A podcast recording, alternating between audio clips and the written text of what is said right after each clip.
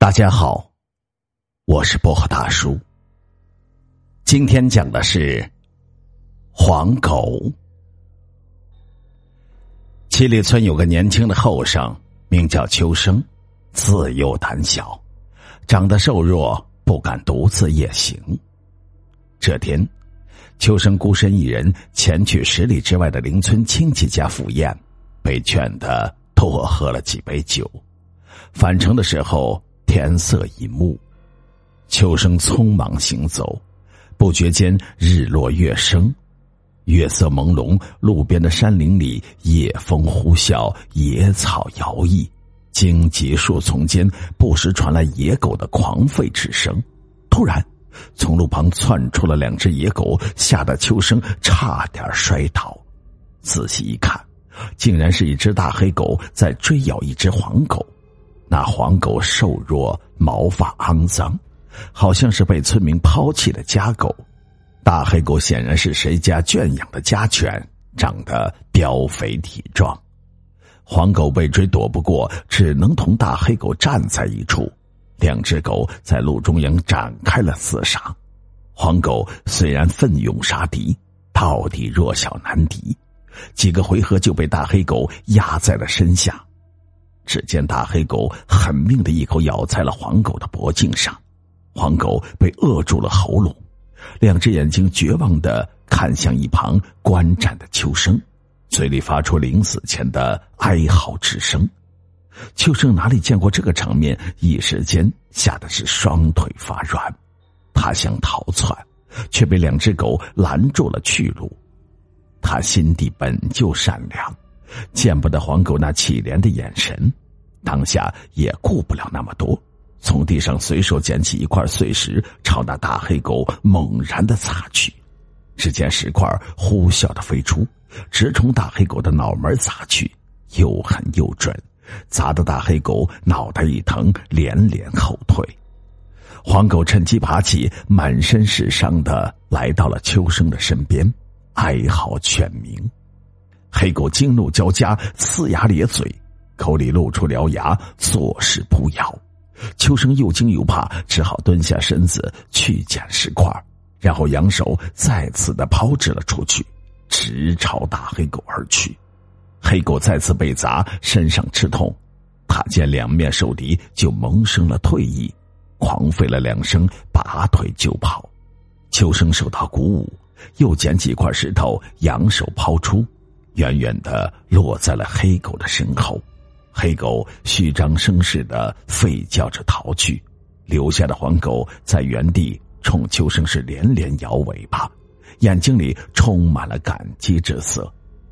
秋生从怀里摸出一块干粮，掰掉一块，随手扔给了黄狗。黄狗腹中饥饿，也不客气，几口之下，围着秋生是蹦跳转圈儿。秋生看着天色已晚，不敢耽搁，迈步继续赶路。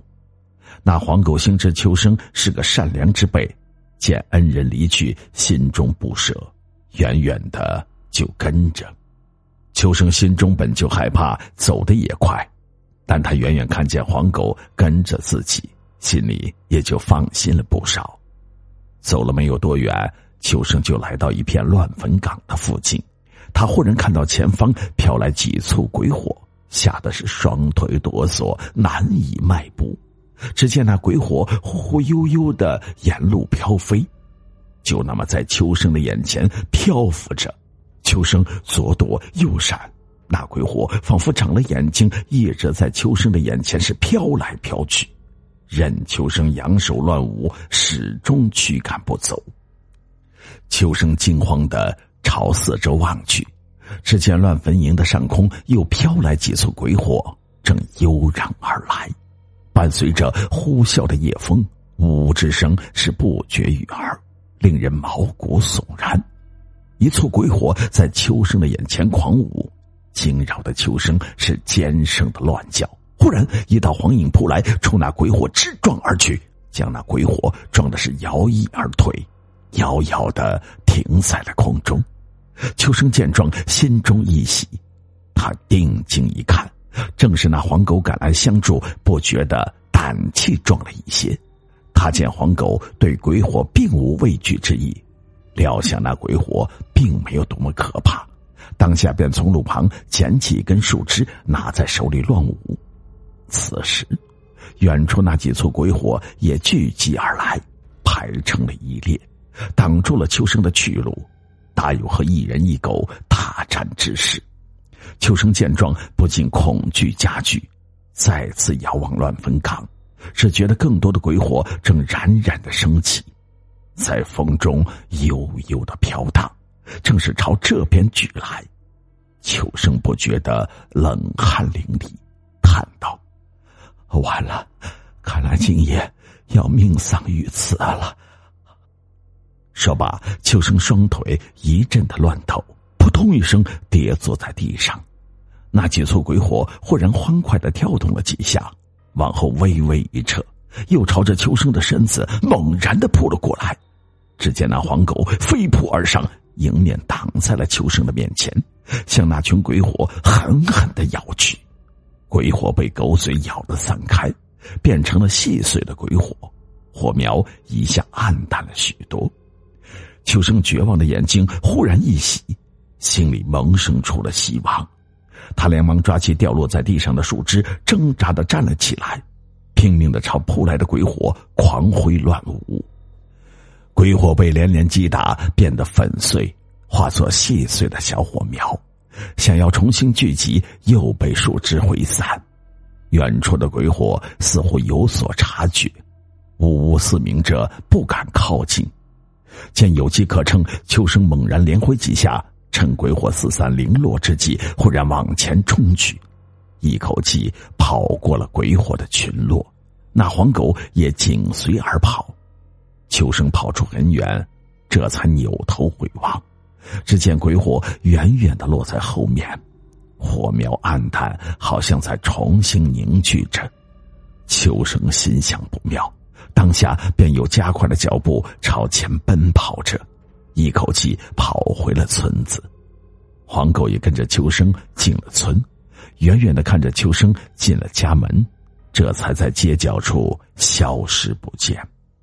第二天清晨，秋生打开院门往胡同外望去，只见街角处有个小小的身影，正是昨日的黄狗。那黄狗正歪着头望着秋生。眼神纯净，令人爱怜。秋生昨夜惊吓过度，只顾进门回家睡觉，没有多想黄狗。早上开门看见那帮过自己的黄狗，不觉倍感温馨。秋生走向了街角，蹲在了地上，伸手轻抚着黄狗的皮毛，眼睛里充满了爱怜之意。打这以后。黄狗来到了秋生的家里，秋生每次出门，黄狗总是紧随其后。这秋生夜里出门，也不再害怕了。